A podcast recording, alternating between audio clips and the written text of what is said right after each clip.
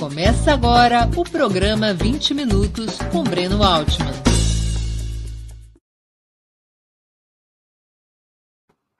Bom dia. Hoje é 11 de julho de 2022. Estamos dando início a mais uma edição do programa 20 Minutos. Nosso entrevistado será Augusto de Arruda Botelho. Advogado criminalista e fundador do Instituto de Defesa do Direito de Defesa, é um estudioso do sistema de justiça.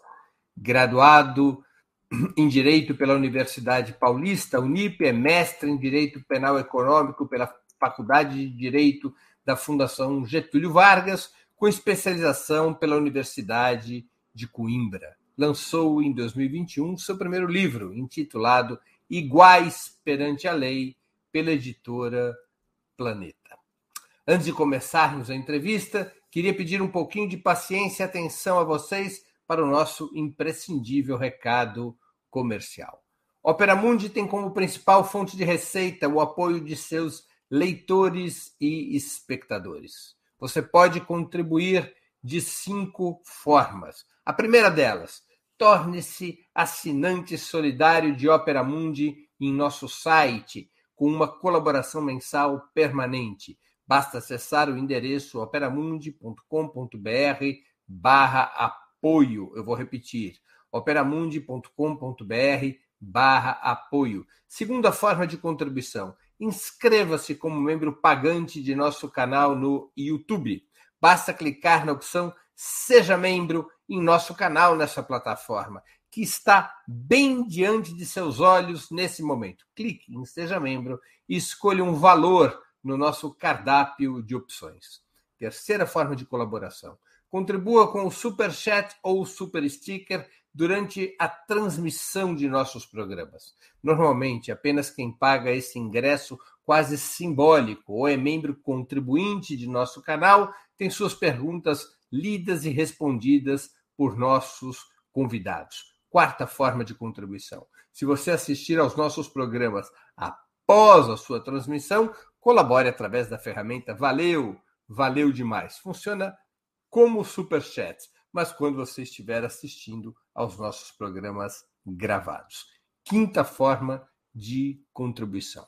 A qualquer momento, você poderá fazer um Pix para a conta de Opera Mundi. Nossa chave nessa modalidade, nossa chave no Pix é apoie arroba operamundi.com.br. Eu vou repetir. Nossa chave no Pix é apoie.operamundi.com.br. A razão social é a última instância editorial limitada. Além dessas cinco formas de contribuição, lembre-se sempre de dar like, de clicar no sininho e de compartilhar nossos programas com seus amigos e nos seus grupos. São ações que aumentam nossa audiência e engajamento, ampliando também nossa receita publicitária, tanto no site quanto no YouTube. Contra as fake news, a única arma eficaz é o jornalismo de qualidade, o jornalismo independente.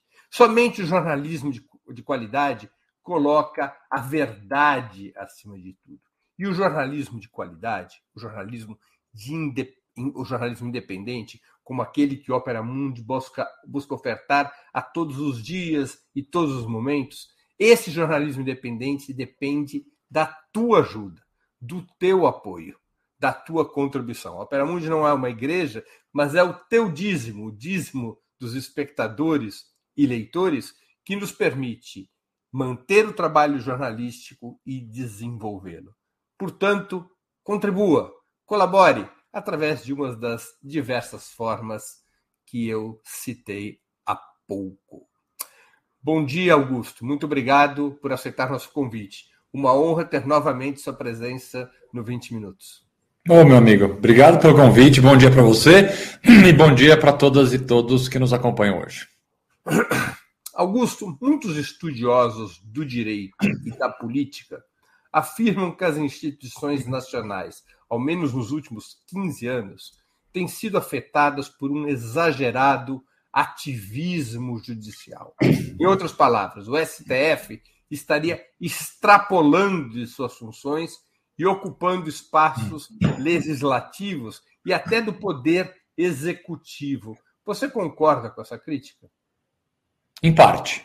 A gente tem que dividir um pouco a situação, o momento atual que o Brasil atravessa e o que o STF fez e não fez. Primeiro, vamos falar do STF como qualquer outra corte é, que nós temos no nosso sistema de justiça. O STF é formado por homens e mulheres, ministros e ministras, que erram e acertam. Absolutamente normal. Como o STJ também erra e acerta, o Tribunal de Justiça, juízes de primeira instância. É absolutamente normal e uh, o exemplo mais evidente de mostrar o seu desconformismo com uma decisão judicial é você recorrer. O recurso existe para isso, para mostrar que você não concordou com a decisão judicial. Então o STF ele erra e acerta como qualquer outro tribunal. Esse é o primeiro ponto. É, complicado é o que vem acontecendo, e isso é um reflexo do atual momento que o Brasil atravessa, é que é uma decisão do Supremo que não agrade A ou B se transforme uh, numa ameaça ao tribunal, numa ameaça a ministros e ministras desse tribunal, num ataque à instituição e um ataque à corte. Isso foge completamente da importante discussão que precisa ser feita dentro do campo democrático do acerto ou do erro de decisões judiciais. Então, acho que esse, esse pano de fundo é importante a gente colocar. Com relação à acusação de que o STF, de alguma forma, faria ativismo judicial. Houve momentos, sim, em que eu concordei que o STF extrapolou, vamos dizer assim, a sua competência, ao, por exemplo, tipificar criminalmente condutas que não necessariamente deveriam ser tipificadas através de uma decisão judicial, de uma jurisprudência. É, poderiam ter sido feitas é, no, na casa é, comum, que é o legislativo. Esse é um ponto. Mas eu não vejo, muito pelo contrário, o STF fazendo isso com frequência. São momentos isolados, em pontos específicos, que isso pode ter sido objeto de alguma crítica. A crítica que nós vemos acontecer hoje, de que o STF teria aí um protagonismo ativista, ela é completamente divorciada do que propriamente é o ativismo judicial. A gente escuta com frequência, principalmente de apoiadores do governo federal, de que uh, o governo não consegue, por exemplo, atuar porque o Supremo frequentemente se envolve em questões relacionadas ao governo federal. Aí a gente também tem que voltar um passo para trás, Breno, entender o contexto de que muitas vezes o governo federal, ou bem da verdade, na maioria das vezes, se quedou completamente inerte. E vamos pegar a pandemia como exemplo. Né? É evidente que você pode aqui questionar o fato da Suprema Corte do nosso país, que tem como função ser guardião da Constituição, eh, se manifestar sobre a obrigatoriedade de vacina? Pode. Você pode questionar o fato de que o Supremo se manifestou sobre a abertura ou não de cultos religiosos durante a pandemia? Pode. Você pode questionar uma série de momentos em que o Supremo, nesses últimos dois anos, tomou decisões. Só que você tem que entender que essas decisões foram tomadas em primeiro lugar, porque o Supremo ele foi provocado a assim fazer. É, o Supremo não age espontaneamente. O Supremo é provocado, seja por ações de constitucionalidade, ações diretas, uma, série de ações de controle que o Supremo tem competência para agir e que são apresentadas por partidos políticos, por associações de classe que têm competência para assim agir. Então, primeiro, o Supremo foi provocado, número um. E número dois, ele foi provocado diante da completa inércia dos poderes que de fato poderiam ser aqueles que, em tese, estariam aí mais obrigados a agir dessa forma. Diante da completa ineficácia, falta de ação, omissão, até criminosa do governo federal, por exemplo, no combate à pandemia, foi papel do Supremo sim se manifestar, porque foi provocado a se manifestar. Então, essa crítica atual de que o Supremo tem um ativismo judicial, ela esquece o fato de que o executivo, por muitas vezes, se escondeu dolosamente, se, se omitiu durante a pandemia, e o legislativo também não conseguiu muitas vezes, e aí também, obviamente, há uma culpa da inabilidade política completa do governo federal de compor, de fazer reformas importantes que precisam ser feitas. E aí o Supremo, mais uma vez provocada, acabou tendo que se manifestar e tomar decisões que, em tese, volto a dizer, em tese, seriam mais é, afeitas a outras casas, como por exemplo o legislativo. Mas então, por isso que, é, é respondendo agora objetivamente a tua pergunta, eu entendo algumas críticas, sim, do ativismo judicial do Supremo, mas eu discordo das críticas, principalmente quando elas são descontextualizadas do momento atual que o Brasil atravessa.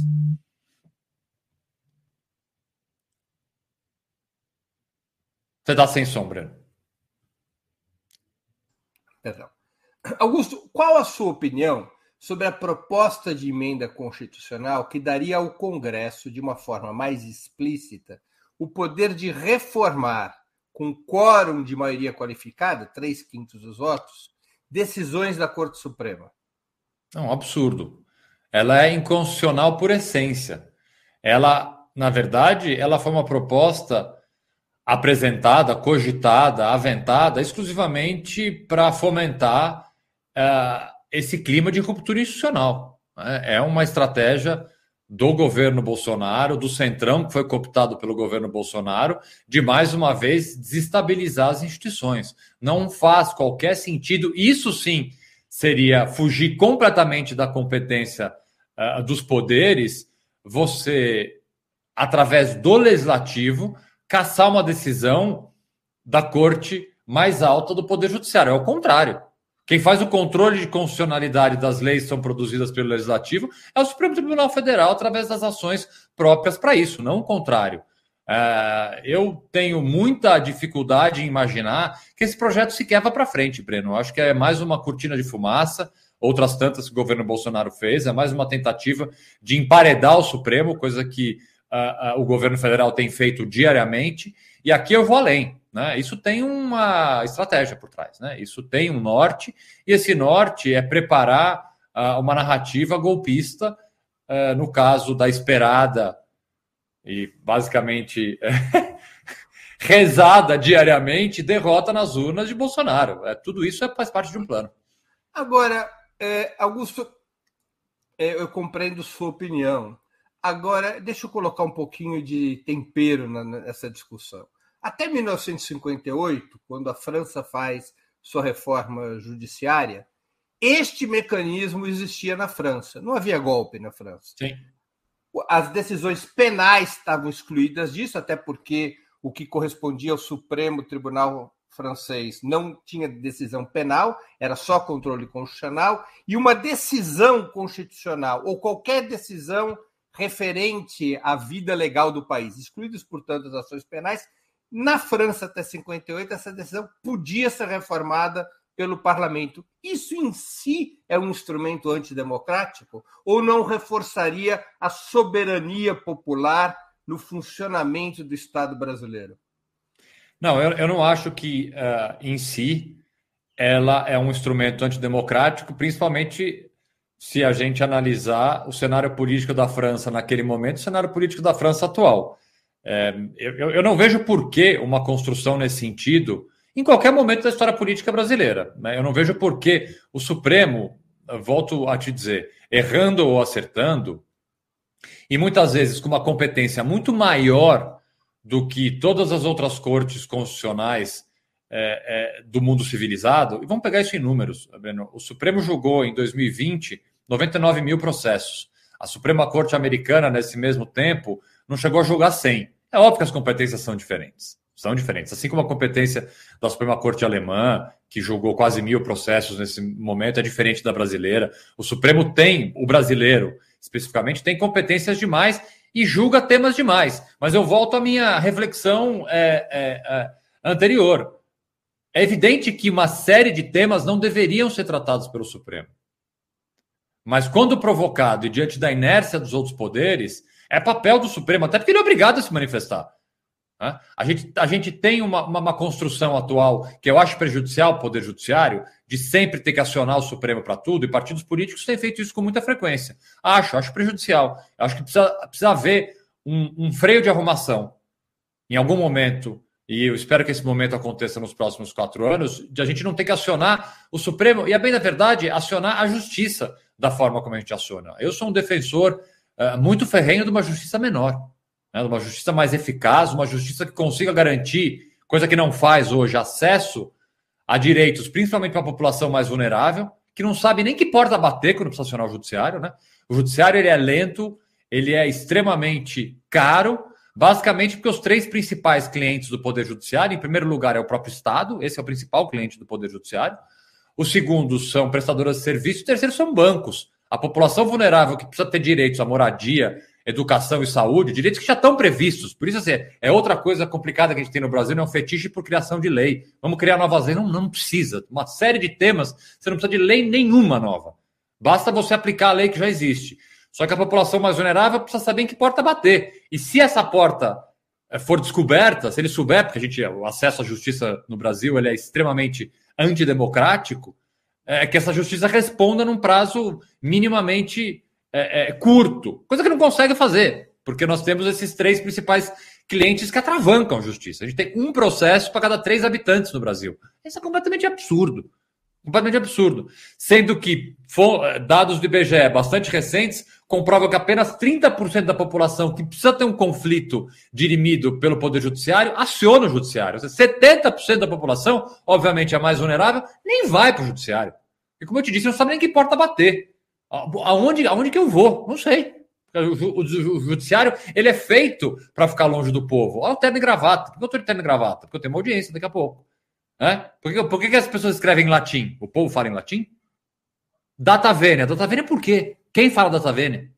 Por que, que eu preciso colocar uma toga? Eu não vou, eu não vou sair do, do, do quadro aqui para mostrar minha. Pelo não, menos você não tem. Pelo menos você não tem que colocar uma peruca.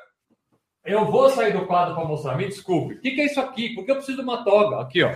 Ó, com, com coisinha aqui. Com, ó, olha, olha, olha essa, esse, esse bordado aqui. Ô, Por que a gente precisa disso? Mas, mas, se você fosse britânico, ia ter que colocar também uma peruca. Peruca! Eu preciso colocar peruca. Isso aqui é tudo para afastar o povo do judiciário. A gente precisa fazer o contrário, a gente precisa aproximar a população do judiciário. Então, é, é, é eu sei que eu me alonguei um pouco na tua resposta, mas é, é, de qualquer forma, essa justiça grande demais, ela, é, ela só prejudica, só prejudica em todos os sentidos. Deixa eu abordar alguns temas específicos, Augusto. Há seis anos atrás, por uma decisão monocrática do ministro Gilmar Mendes, o ex-presidente Lula foi proibido de assumir a chefia da Casa Civil do governo Dilma Rousseff. Alegou-se, então, desvio de finalidade. A nomeação teria supostamente o objetivo de conferir ao ex-mandatário o benefício do assim chamado Fórum Privilegiado frente à Operação Lava Jato. O STF, na sua opinião, deveria ter o poder de interferir na composição do governo federal? Olha, eu entendo sim o papel do STF em controlar finalidade de ações dos outros poderes. Vou te dar um exemplo atual a graça concedida pelo presidente Bolsonaro ao Daniel Silveira. Ela é inconstitucional. É prerrogativa do presidente fazer isso? É evidente que é. é. A Constituição prevê que a indulto e a graça são prerrogativas do presidente da República, mas ela tem que obedecer a um critério de finalidade. E no caso do Daniel Silveira, por exemplo, houve um completo e absoluto desvio de finalidade que em algum momento será julgado pelo Supremo, e sim, eu sou favorável a que o Supremo casse essa decisão. Como houve no passado, por exemplo, uma discussão uh, uh, muito interessante no Supremo sobre o indulto concedido pelo presidente Temer, também prerrogativa do presidente da República. Uh, o que me incomoda bastante deste episódio do presidente Lula é a decisão monocrática. Isso eu acho um mal gigantesco do Poder Judiciário como um todo, não apenas do Supremo Tribunal Federal, porque isso não é exclusividade do Supremo. Você tem decisões monocráticas sendo tomadas em tribunais é, julgando monocraticamente recursos extremamente importantes, como é o caso, por exemplo, do recurso especial, para quem não é, é, da área, não quero ficar muito juridiquês aqui, recurso especial é um recurso que é julgado é, pelo STJ, é, é, um recurso extremamente importante que discute uma lei federal, a aplicação correta de uma lei federal, e ele tem que passar por um crivo de admissibilidade.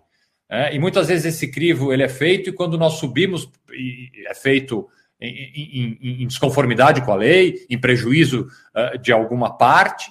E quando nós entramos com recurso, isso é julgado de forma monocrática, como vários outros recursos são julgados. Uh, um remédio constitucional, tem até esse nome bonito, remédio heróico, que é o habeas corpus, vem sido julgado monocraticamente, ou seja, por, um, por uma só autoridade, diariamente em todos os tribunais. Eu acho isso um perigo, porque fere de morte o princípio da colegialidade, né? O, julgamento do tribunal, ele por princípio ele é, form... ele é julgado num colegiado. Vou te dar um outro exemplo, uma decisão monocrática extremamente prejudicial para o sistema de justiça brasileiro, que seria um dos maiores avanços depois da audiência de custódia do sistema de justiça criminal, que é o juiz de garantia, que está parado até hoje por uma canetada por uma decisão monocrática do ministro Fux.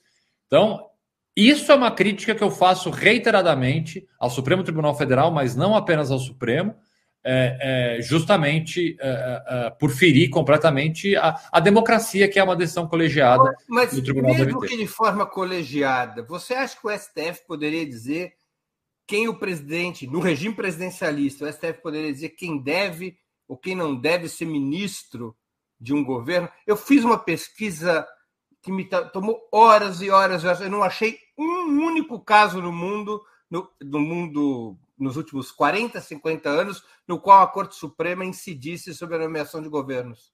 Não, eu não eu concordo com você. Eu não, eu, eu não entendo que seja papel do STF, principalmente na situação uh, concreta que você trouxe, interferir na nomeação de um ministro por um presidente da República, qualquer presidente que seja. O que é completamente diferente, por exemplo, uma decisão inconstitucional de conceder uma graça. Né? Completamente diferente. Né? É, não, isso não é administrativo. Né? É uma decisão uh, uh, que teve um desvio de finalidade, sim, principalmente pelo argumento. E é curioso, para dizer o mínimo, Breno, como o, o Bolsonaro, além de tudo, ele é mal assessorado, né? Porque ele poderia conceder a graça ao Daniel Silveira, volto a dizer uma prerrogativa dele, se utilizando de qualquer outro argumento, não o argumento que ele usou que ele se colocou como uma instância revisora do Supremo. Aí está o desvio de finalidade. Eu não posso dizer eu não concordo com a decisão do Supremo. O Daniel Silveira agiu uh, acobertado pela prerrogativa que lhe cabe de parlamentar. Ele, na verdade, ele só estava se expressando. O que, o, que, o que, que a Graça fez? Ela foi uma instância revisora. Está aí o desvio de finalidade. Completamente diferente do que a nomeação de um ministro. Então, são dois momentos diferentes. Agora, mas, mas em outros países, como os Estados Unidos, que funciona como uma espécie de referência para a organização constitucional não deveria, né? Mas funciona. Vamos lá. Na América Latina, a América Latina toda tem regime presidencialista e tem uma certa organização constitucional muito inspirada na tradição norte-americana. A Corte Suprema do, dos Estados Unidos não pode decidir sobre a graça presidencial. Tem ou não desvio de finalidade. Eles não podem decidir sobre isso. É uma prerrogativa discricionária. O direito de asilo e o direito de graça. Você acha que no Brasil não deveria ser assim? Não, uma não acho que deveria discricionária? Ser. Não, assim, se, se, você se você utiliza o argumento que ele poderia, por isso que eu volto à questão do, do como ele foi mal assessorado. Se ele simplesmente fala, vamos lá, o caso Daniel Silveira é um caso que causou muita comoção. Estou aqui dando um exemplo, tá? Estou aqui pensando, estou fazendo o papel de advogado do Bolsonaro, do assessor jurídico do Bolsonaro. O caso Daniel Silveira teve uma enorme comoção, é, pode causar distúrbios nas ruas, etc. Concedo, portanto, a graça está dentro da discricionalidade dele. Dizer que a decisão do Supremo está errada, está fora. É um desvio de finalidade. São duas coisas diferentes. É, é Agora, é inconstitucional. É, eu, eu uso novamente o exemplo norte-americano. É que nos Estados Unidos a Corte Suprema não pode nem discutir desvio de finalidade no caso de graça e asilo político. Não pode. Não pode. Bom, a justiça americana tem, tem uma série de, de pontos extremamente criticáveis, né? E a gente tenta importar de forma equivocada, principalmente em matéria de justiça penal, uma série eh, de elementos da justiça americana que já não dão certo lá e a gente quer trazer para cá. O plea bargain, por exemplo, né? é, é algo que tem seu benefício, obviamente, a, justiça negocial é algo moderno que a gente precisa é, trazer para o país, mas não da forma, por exemplo, como os americanos fazem. Né? Há uma pesquisa assustadora que mostra o tempo que demora para um defensor público ou um advogado da ativo, coisa que o valha, no sistema americano, em conhecer o seu cliente, estudar o caso dele e fazer ele fazer um acordo. É menos cinco minutos.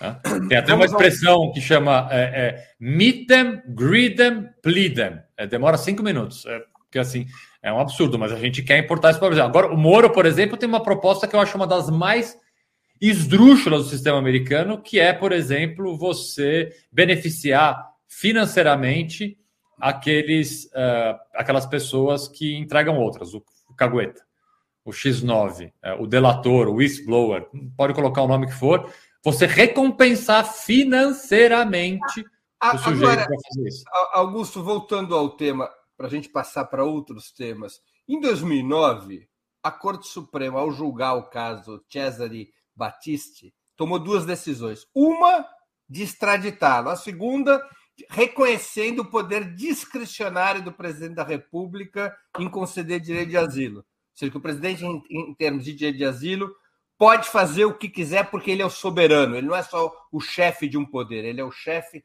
do Estado brasileiro. Isso não se aplica também ao poder de graça? Se aplica ao poder de graça. é só você justificar dentro dos limites da finalidade da graça. A graça não serve para revisar uma decisão judicial. É, pelos argumentos que a decisão judicial se utilizou para condenar. Foi isso que o Bolsonaro fez. Né? É completamente diferente de você usar. Vamos, vamos, fazer um cenário hipotético, Augusto. Vamos. O presidente Lula foi eleito, tomou posse dia 1 de janeiro. Ele poderia usar o poder de graça para anular sentenças de Zé Dirceu e João Vacari, condenados pela Operação Lava Jato, uma vez que ficou demonstrado, até pela Corte Suprema, de que a Operação Lava Jato é um caso de lawfare? Não, não poderia. Na minha opinião, não. E por que não? não? Porque ele estaria, ele estaria revisando, ele não cabe ao presidente com a graça revisar uma decisão judicial pelos argumentos da decisão. Entendeu? Nos Estados Unidos, o decisão, presidente não. poderia fazer isso. Como é que é? Nos Estados Unidos, o presidente poderia fazer isso, como fez várias vezes. Né? Poderia. Aqui, você acha que não deveria fazer Entendo que não. não. Mesmo o presidente sendo o chefe do Estado. Mesmo o presidente sendo o chefe do Estado. Ele pode usar um outro argumento. Não o argumento de mérito da decisão. A decisão foi injusta, eu não concordo com a decisão, houve um lawfare. É óbvio que houve tudo isso. Não estou discordando, não estou discordando do acerto ou do erro da condenação. A finalidade da graça, assim, é, qual, qual, é o outro nome que a gente dá, dá para a graça? Clemência. É, o, o, próprio nome já explica. Clemência. Se eu justifico seu argumento, tanto que dentro do indulto você tem o um indulto humanitário, que o argumento é simplesmente a pessoa tem uma doença terminal. Ponto.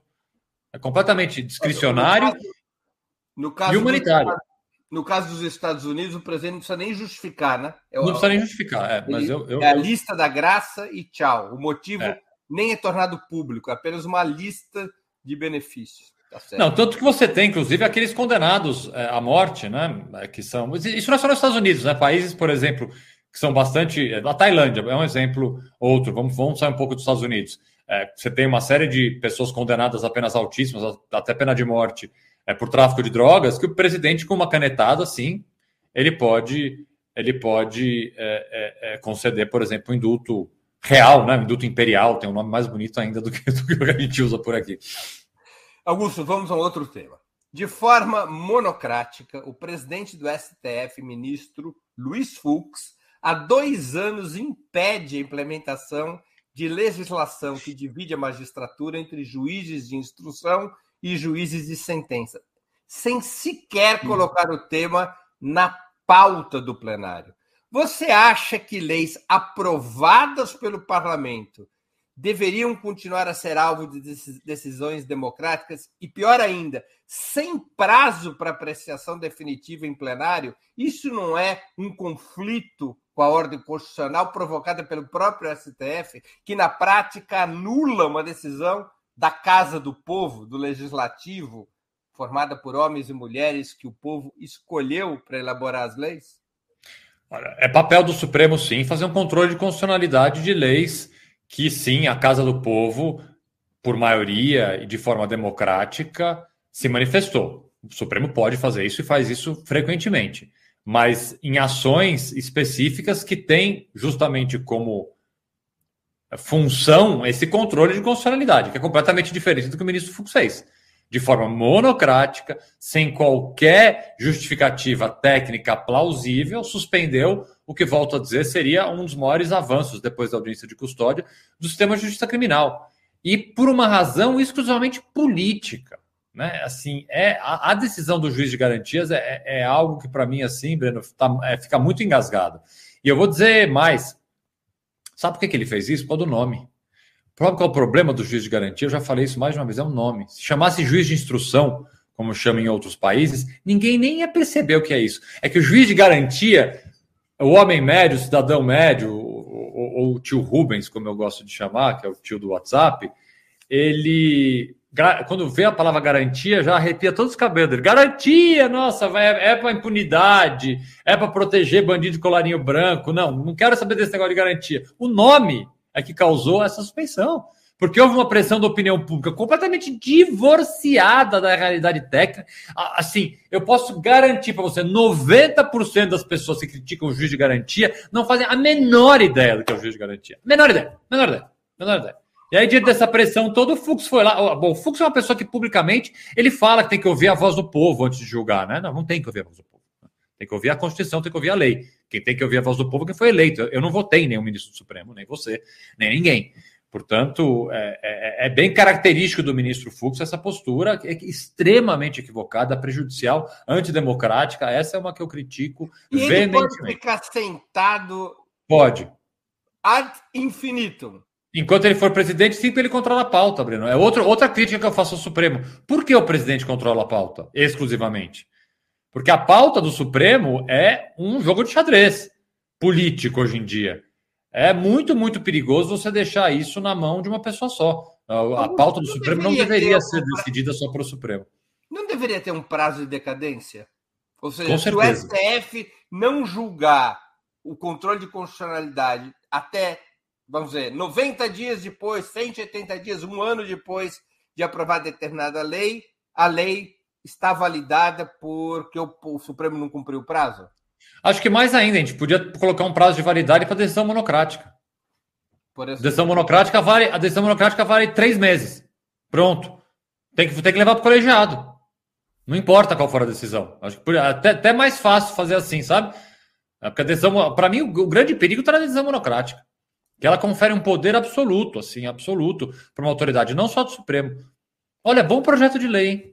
Me deu uma ideia boa, Bruno. Você vai ser eleito deputado, você pode me contratar como seu assessor. Desde que eu seja bem pago e não tenha muito trabalho, eu topo. É, o ministro, vamos para um outro assunto. O ministro Alexandre de Moraes é o relator do chamado processo das fake news. E muitas vezes toma decisões frente a fatos nos quais ele próprio aparece como alvo de agressões, ou como suposto alvo de agressões. Você acha adequado que um ministro relate casos nos quais seria uma das eventuais vítimas? Isso não contamina o devido processo legal? Eu não acho adequado, mas é, nem o roteirista de House of Cards conseguiria prever o que acontece no nosso país. Né? Quando é que a gente vai imaginar que você vai ter uma ação cuja competência seja do Supremo Tribunal Federal? Isso é indiscutível, é do Supremo e a vítima seja também é, um dos ministros do Supremo é, é, é, é, Federal que venha a julgar. É o mundo ideal, o cenário ideal? Não, não é o cenário ideal. Mas a partir do momento que você tem uma distribuição, e essa distribuição acontece, e ele foi o ministro relator dessa, eu poderia pensar que ele poderia redistribuir, mas vamos imaginar o seguinte: dentro deste inquérito, você não tem apenas ele como vítima, você tem outros ministros. Como você teria que fatiar. É, volto a dizer, o roteirista de House of Cards do Judiciário não conseguiu prever essa loucura. A gente teria que fazer, então, pequenos inquéritos para quem não for vítima, aí você redistribui, mas ele, como também o Supremo é atacado, ele também é vítima indireta. Como é que a gente resolve? Adequado? Não é, mas eu não consigo propor nenhuma solução mais adequada do que a que está acontecendo. Eu acho, ve, ve, vejo. Sim, não dá para a gente prever tudo, né? principalmente morando no Brasil, infelizmente. Como alguém já disse, não é um país para amadores. Não, mas não é mesmo para amadores. Nem profissionais, eu acho que é. A gente está fora da curva em tudo. Vamos a um outro assunto. Após uma série de decisões contra o bolsonarismo, o ministro Alexandre de Moraes bloqueou as contas em redes sociais do Partido da Causa Operária, acusado de propor a dissolução da Corte Suprema, sem que conste propriamente, segundo os próprios autos, qualquer ameaça pessoal ou de atentado à ordem pública. Não há nenhum chamado à agressão, não há nenhuma convocação para que se bata em ministro do Supremo ou que se vá à sede do Supremo fechá-lo. O STF deveria ter, no seu ponto de vista, o poder arbitral de definir o que pode e o que não pode ser protegido, o que deve e o que não deve ser protegido pelo direito à liberdade de opinião? Breno, eu tenho para mim é, uma, uma, uma forma de me manifestar que eu sempre agi dessa forma, que eu não comento decisões judiciais sem ler a decisão judicial. Então, essa específica do Partido da Causa Operária, eu, eu nunca li a decisão. Eu não poderia discutir o acerto ou erro dessa decisão específica, mas eu posso te responder a pergunta de forma mais genérica se é papel do Supremo sim o controle da liberdade de expressão. É. Porque se o limite da liberdade de expressão é a lei, o Supremo, como a última casa do nosso Poder Judiciário, ela pode se manifestar sobre o que está protegido, sobre a garantia constitucional, uma das mais essenciais que a gente tem, que é o de livremente se expressar, e o que é aquilo que parte para cometimento de um crime. E vamos voltar de novo ao caso do Daniel Silveira. É, os apoiadores do governo frequentemente discordam e criticam a decisão do Supremo, dizendo que ele foi condenado por um crime de opinião, sem obviamente ler a decisão. Não há nenhum crime de opinião na acusação feita contra o Daniel Silveira, muito menos na sentença. São crimes como, por exemplo, coação no curso do processo, são crimes é, da lei nova que protege o Estado Democrático de Direito. Não há nenhum crime ali é, que passe próximo de ferir ou de cercear a liberdade de expressão de alguém. Mas é sim, é papel do Supremo, como é papel do Judiciário como um todo, sim, é, estipular e delimitar as balizas da liberdade de expressão. E essas balizas já estão postas na lei. Eu posso me manifestar, eu não posso xingar. Né? Eu posso ir contra um poder, eu não posso propor à força a retirada de um governante. Tudo isso extrapola a lei. E quem faz esse controle? O Judiciário, não só o Supremo. Né? Juízes de primeira instância fazem isso diariamente. É, vou, vou, vou dar exemplos pessoais. Eu, que por um bom tempo simplesmente é, ignorei algumas ameaças e coisas nesse sentido nas redes sociais, tenho entrado com algumas ações agora, né? E essas ações têm que ser julgadas pelo Supremo. Não é liberdade de expressão uma pessoa entrar na minha rede social e, por exemplo, me acusar da prática de um crime. Não é liberdade de expressão. Não é liberdade de expressão uma pessoa dizer que vai me encontrar numa palestra é, é, é, para tacar pedras em mim. Não é liberdade de expressão. Quem tem que dizer isso é é o Poder Judiciário, porque eu vou entrar com uma ação, já estou entrando com ações, e o Poder Judiciário caberá a ele dizer se isso é liberdade de expressão ou não. Mas essa essa subjetividade que entrega à Corte Suprema esse poder arbitral não acaba colocando em risco, em algum momento, a penalização da liberdade de opinião? Eu vou dar um outro exemplo, não vou dar exemplo dos Estados Unidos, eu vou para a Inglaterra. Se eu montar uma manifestação na frente do Palácio de Buckingham e o tema for morte à rainha, não vai acontecer nada comigo. Eu posso pedir a morte da rainha, eu não posso tentar matá-la, eu não posso invadir o Palácio de Buckingham eu não posso conspirar pela morte da rainha, eu não posso dar materialidade a uma opinião supostamente criminosa, mas eu posso ter a opinião que eu bem entender, eu não posso ser preso. Eu posso responder a um processo civil, eu posso responder a um processo civil em termos de calúnia, injúria e difamação, mas não pode ser penalizada. Nenhuma corte da Inglaterra está autorizada a penalizar a liberdade de opinião, mesmo que ela seja é, tão brutal quanto morte à rainha. Uhum. É, ou seja, a Inglaterra desjudicializa a liberdade de opinião, estabelece uma liberdade de opinião sem relativiza relativização. A entrega de um poder arbitral à Corte Suprema num país como o Brasil não acaba em algum momento colocando em risco a própria liberdade de opinião? Primeiro, eu não acho que é um, uma, uma competência da Corte Suprema. O Judiciário como um todo decide isso. Você está focando muito no Supremo, obviamente o tema da nossa conversa é o Supremo, mas qualquer juiz de primeira instância, qualquer tribunal ou STJ, depender da instância que o caso estiver, ele vai se manifestar sobre o que é liberdade de expressão e o que não é. As dezenas de queixas-crimes são apresentadas diariamente, são apresentadas em primeira instância.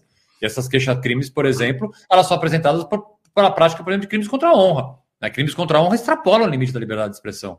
E eu acho sim que é papel do judiciário estipular esse limite e punir. Eu não sou favorável, por exemplo, como a justiça americana. Eu não vou nem falar da, da inglesa, eu vou para um, um lado ainda uh, mais radical do que a justiça inglesa, que a justiça americana. Que as emendas, principalmente a primeira emenda, permite o hate speech. Eu posso simplesmente fazer um discurso de ódio nos Estados Unidos e não ser processado para fazer esse discurso de ódio. Olha onde a gente chegou. Olha, olha, olha onde está os Estados Unidos. É isso que a gente quer aqui para o Brasil? Então vamos liberar tudo? A liberdade de expressão é total, inclusive de propor matar minorias, é, inclusive propor é, exterminar é, é, raças. Não, não. Eu acho que é papel, é papel do judiciário, sim, intervir, porque há um limite. A liberdade de expressão tem um limite. Eu sou muito mais afeito. Vamos pegar já legislações de fora. A legislação alemã. Germânico. Uhum. Alemã. Alemã, para mim, é, é, é, a mais moderna nesse sentido. Eu não posso negar o Holocausto, não posso fazer uma série de coisas. Nós temos aqui, por exemplo, no Código Penal, por exemplo, uma lei que não, que não permite que a gente faça incitação ao nazismo. Está errada essa lei? Não, está completamente certa. É papel, sim, do judiciário, é papel do legislador, é papel, sim, limitar o limite da liberdade, a liberdade de expressão, porque ela não é absoluta. É, eu não posso propor a retirada da força do governante, porque se eu estou abrindo mão para um governante que eu não gosto, depois amanhã, quando tiver um governante que eu gosto, eu não vou poder me socorrer dessa lei. Né? Não, não, aqui não, não, não pode ter casuísmo. É, que você tem decisões erradas, Breno, é óbvio que você vai ter. Decisões de primeira instância, de tribunais e do Supremo. Você pode ter decisões erradas do Supremo. Vão pegar o, caso mais paradigmático de liberdade de expressão que o Supremo já julgou, o caso Euglander, Eu Wangler, eh, que foi o escritor ali do Rio Grande do Sul que tinha uma série de obras que negavam o Holocausto, propunham a exterminação de raça, etc. E o Supremo julgou, teve um julgamento por maioria, oito votos a três, dizendo que não, aquilo não é liberdade de expressão. É papel, sim, do Supremo, Agora, como é papel outro... de outras cortes se manifestar. Agora, você citou o direito germânico, esse poder arbitral da justiça alemã, no passado, levou por décadas a proibição da existência do Partido Comunista na Alemanha. Ele foi proibido diante da lógica de que, se vamos proibir o totalitarismo nazista, também devemos proibir o totalitarismo comunista. Isso não é uma subjetividade perigosa da democracia? Não, eu não acho subjetividade perigosa, principalmente porque você sabe muito melhor do que eu as diferenças básicas entre você eh, defender uma ideologia que prevê e propõe a extinção de uma raça, por exemplo, uh, propõe claramente um discurso de ódio, do que uma outra que propõe a aplicação de um regime político. Estamos Sim, eu sei, você sabe. Eu sei, você sabe, mas a Corte Suprema Alemã parece que não sabia, porque proibiu o Partido Comunista Alemão. Em outro momento, né? Mas por Imagina. Não, até Sim. hoje há limitações para o funcionamento do KPD na Alemanha. É, isso eu não por exemplo, sei. nenhum filiado ao Partido Comunista até hoje pode ter emprego público. Você está brincando, isso eu não sabia. Até hoje, até hoje. Não pode ter. É uma decisão de 1969 que não foi revogada até agora. Se eu sou membro do KPD, eu não posso ah. ter função pública. Tá, ó, que, tá vendo como é, como é bom dar entrevista para você, porque a gente sempre aprende alguma coisa. Eu não sabia eu disso, posso não. ter função legislativa. Se eu for eleito, eu posso. Mas eu não posso ter carreira pública. Entendi.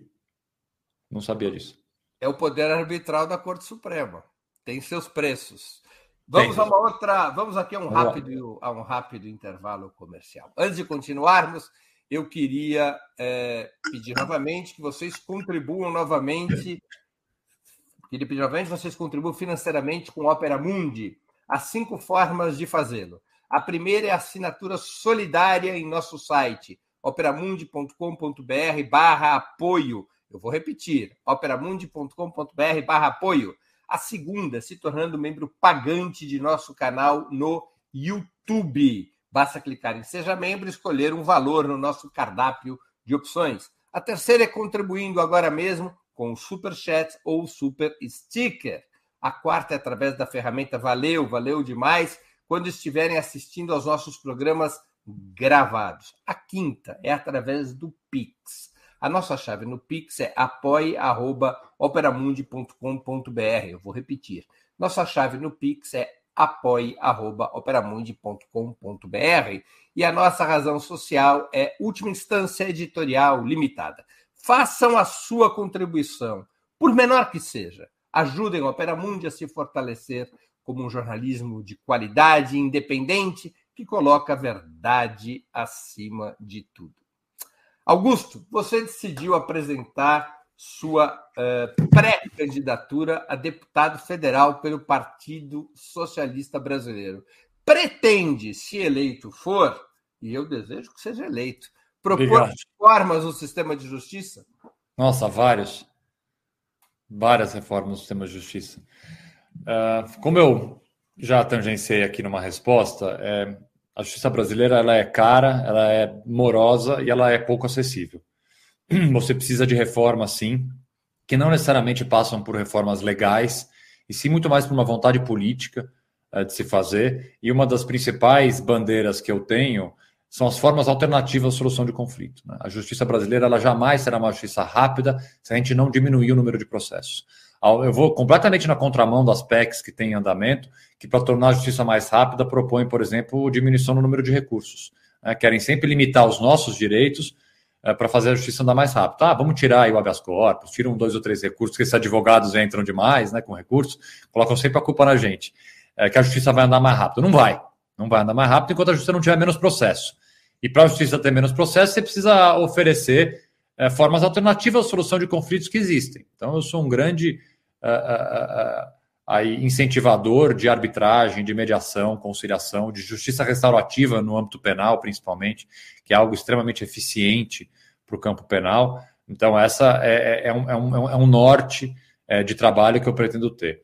Outro, Breno, e aqui puxando bem para o sistema de justiça criminal, que é aquele que eu trabalho há mais de 20 anos, a gente vai ter nos próximos anos a maior reforma do Código de Processo Penal e do Código Penal que nós tivemos nos últimos tempos. Então, assim, é um momento muito, muito, muito essencial é, é dessa temática e uma das, das razões, inclusive, da minha, da minha pré-candidatura é imaginando que nós vamos tirar o Bolsonaro do poder pelo voto, mas o bolsonarismo continuará acompanhado agora do lavajatismo, que vamos lá, aqui a gente não precisa enganar ninguém, o Moro e o Deltan estão eleitos, né? Não precisa nem fazer campanha. Para Senado pode ser que o Moro não entre, mas deputado federal ele está eleito e o Deltan também está eleito. Então imagine o que é uma reforma do Código de Processo Penal com o Deltan e o Moro ali. Tá? Então precisa ter um contraponto. Tá? E eu acho que esse é um papel que me cabe fazer pela história que eu tenho de defesa de direitos e garantias fundamentais. E pontos mais específicos, eu sou é, um crítico ferrenho a lei de drogas brasileira, inclusive até recomendei aqui no final do programa ah, um livro sobre o tema.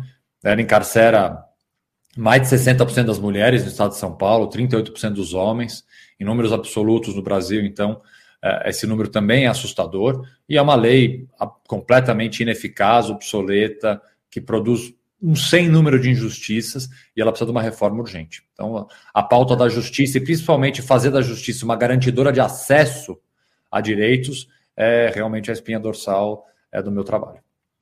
Você é favorável a que os ministros do STF tenham mandato fixo? Sim, muito. Totalmente favorável.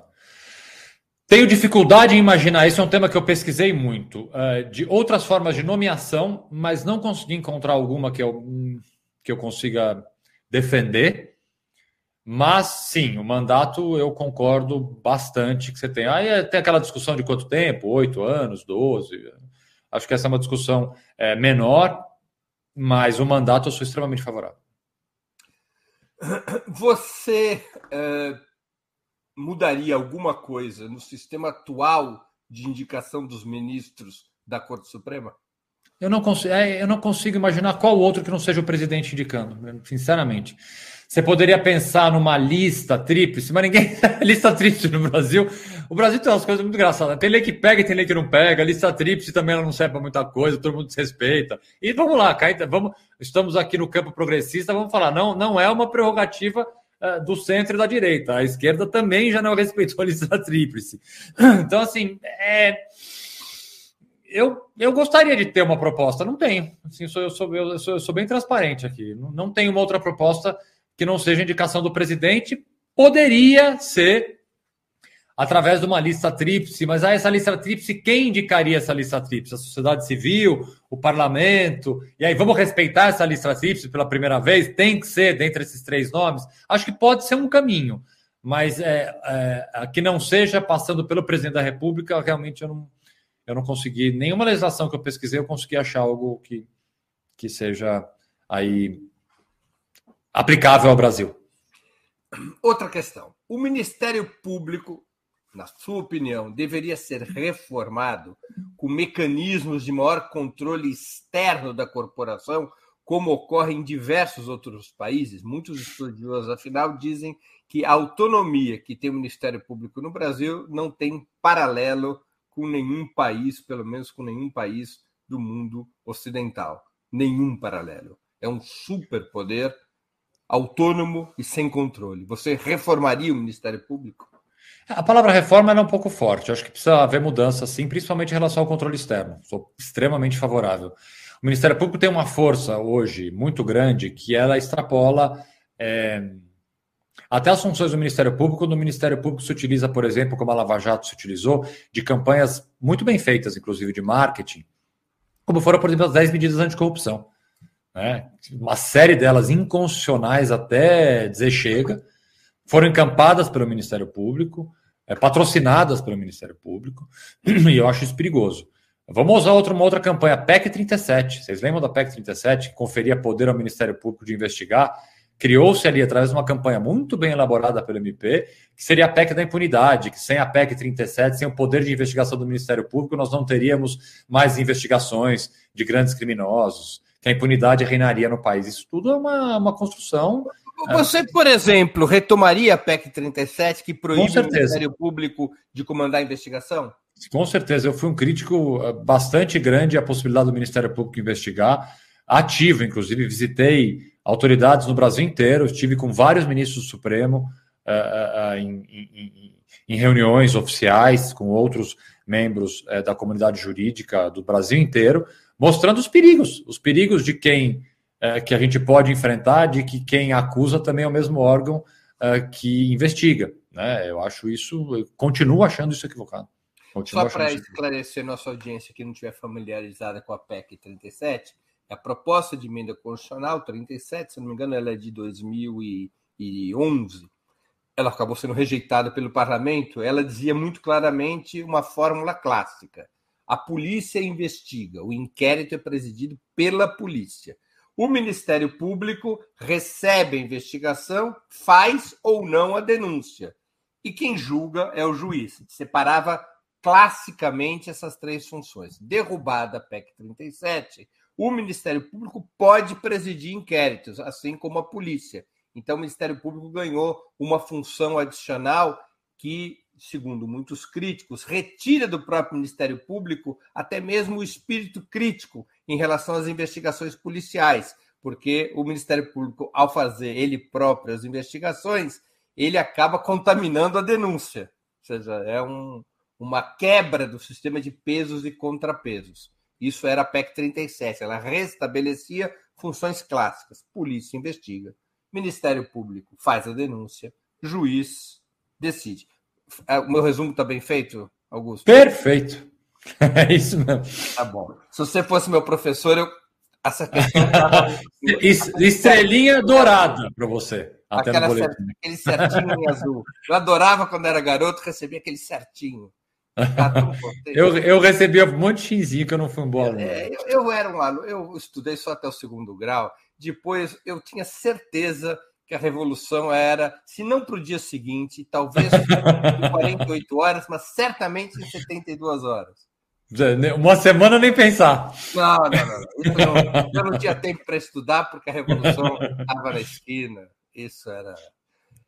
Outra questão, Augusto. Se eleito, Lula deveria continuar a nomear como procurador-geral o mais votado de uma lista tríplice estabelecida pelos votos dos próprios procuradores, como ele o fez durante seu governo e Dilma também? Sim, deveria. Nossa, se é, é, é para respeitar uma lista tríplice, vamos respeitar. É, agora, você teve momentos em que isso não foi respeitado, né? Então, é, mas, é, mas é uma discussão, Breno, é, complicada, né? Porque se a gente pegar Augusto Aras como exemplo, né? É, assim, eu não tenho medo de errar, é o pior procurador-geral da República que a gente teve, assim, nas últimas décadas, né? Assim, em todos os aspectos, né? Em todos os aspectos. Assim, foi uma grande, uma grande frustração. E no momento em que ele foi indicado, a comunidade jurídica, obviamente com críticas, ah, assim, ainda acreditava numa certa coerência, né? Coerência que não houve, né? Assim, ele se omitiu. Se omitiu durante a pandemia, principalmente. Acho que a pandemia é um, é um marco em vários aspectos, é, mas nesse, nesse especificamente. Mas eu entendo que sim, que a gente tem que seguir uma, uma, uma algum, algum, algum norte, né? algum critério. Né? Esse mas critério... não há lei que obrigue o presidente da República não, a não, não há. isso. Não há. Não há. E novamente, voltando ao exemplo norte-americano, o presidente ali designa como procurador-geral quem ele bem entender. Inclusive porque o ministro da Justiça é o procurador-geral da República. É, lá. lá Aliás, John Kennedy indicou como procurador-geral para ter certeza de que teria um homem de confiança, ele indicou Robert Kennedy ah. também, o seu irmão. Ah. Não é? Você acha que aqui deveria ser seguida a lista tríplice indicado mais votado? Sim. Muito que bem. Se é o sistema ideal, não sei te dizer, Breno, mas assim, tenho dificuldade de propor outro. Aquele, por exemplo, no qual o presidente, por livre-arbítrio, indica o procurador-geral, não seria o melhor sistema? O Fernando Henrique usou com muito sucesso.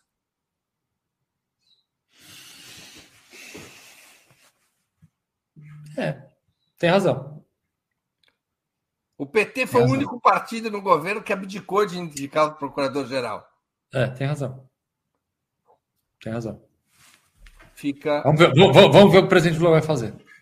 Augusto, nós estamos chegando ao fim da nossa conversa. Eu queria fazer duas perguntas. Por favor. Eu faço aos nossos convidados e convidadas antes das despedidas. A primeira, qual livro você gostaria de sugerir aos nossos espectadores? A segunda, qual filme ou série poderia indicar a quem nos acompanha?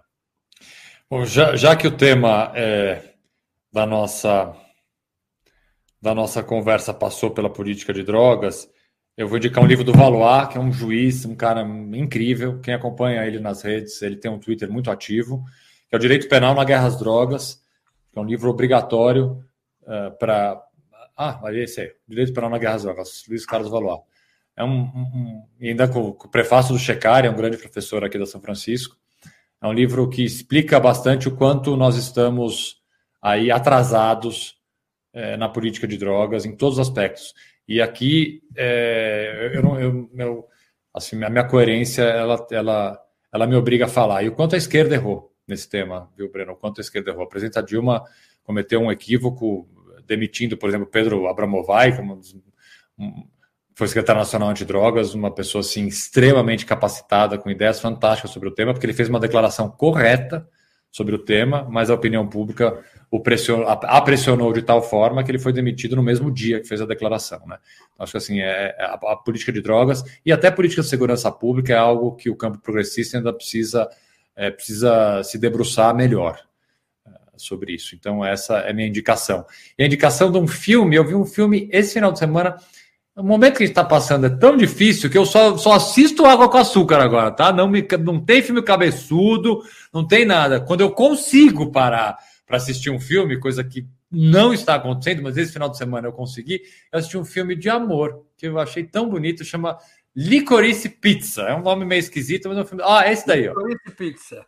É lindo, eu recomendo muito. É um filme em que se passa na Vou assistir. Eu, eu gosto de filme ah, É lindo, é lindo, é lindo, é uma história e, de amor. Que plataforma, Augusto? Ah, eu, eu estava assistindo no avião, eu não sei que plataforma que tá, mas ele é recente, ele foi lançado agora em 2022.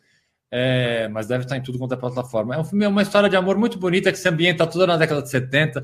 Tem uma, uma cenografia linda, uma fotografia linda, uma trilha sonora excepcional. Ó, oh, esta é lindo o filme. Assistam. É porque... Amazon, a nossa produção, a nossa produtora a Laila está aqui me informando que pode ser encontrado na Apple TV, na Amazon e tem tá várias plataformas mesmo. Então, é um filme muito bonito. Apple muito, TV ou Amazon. Muito bom de assistir para esse momento que a gente precisa também pensar, enfim, desanuviar a cabeça. Augusto, eu queria agradecer muito pelo oh, eu que agradeço. por essa conversa tão interessante e informativa. Muito obrigado e boa sorte. Obrigado mesmo e estou sempre à disposição. Só me chamar que a gente volta aqui para bater um papo. Um grande abraço, Augusto. Muito Outro obrigado. grande para você. Tchau, tchau, Bruno. Também agradeço a todos e todas que assistiram ou que assistirem esse programa, em especial aqueles e aquelas que puderam ou puderem fazer contribuições financeiras ao nosso site e ao canal de Opera Mundi no YouTube. Sem vocês, nosso trabalho não seria possível e não faria sentido. Um grande abraço a todos e a todas. Para assistir novamente esse programa e a outras edições dos programas 20 Minutos, se inscreva no canal do Opera Mundi no YouTube. Curta e compartilhe nossos vídeos, deixe seus comentários. O jornalismo de Opera Mundi é mantido com o seu apoio. Faça uma assinatura solidária em www.operamundi.com.br. Com um pequeno valor mensal, você nos ajuda no desenvolvimento de um jornalismo independente e de qualidade.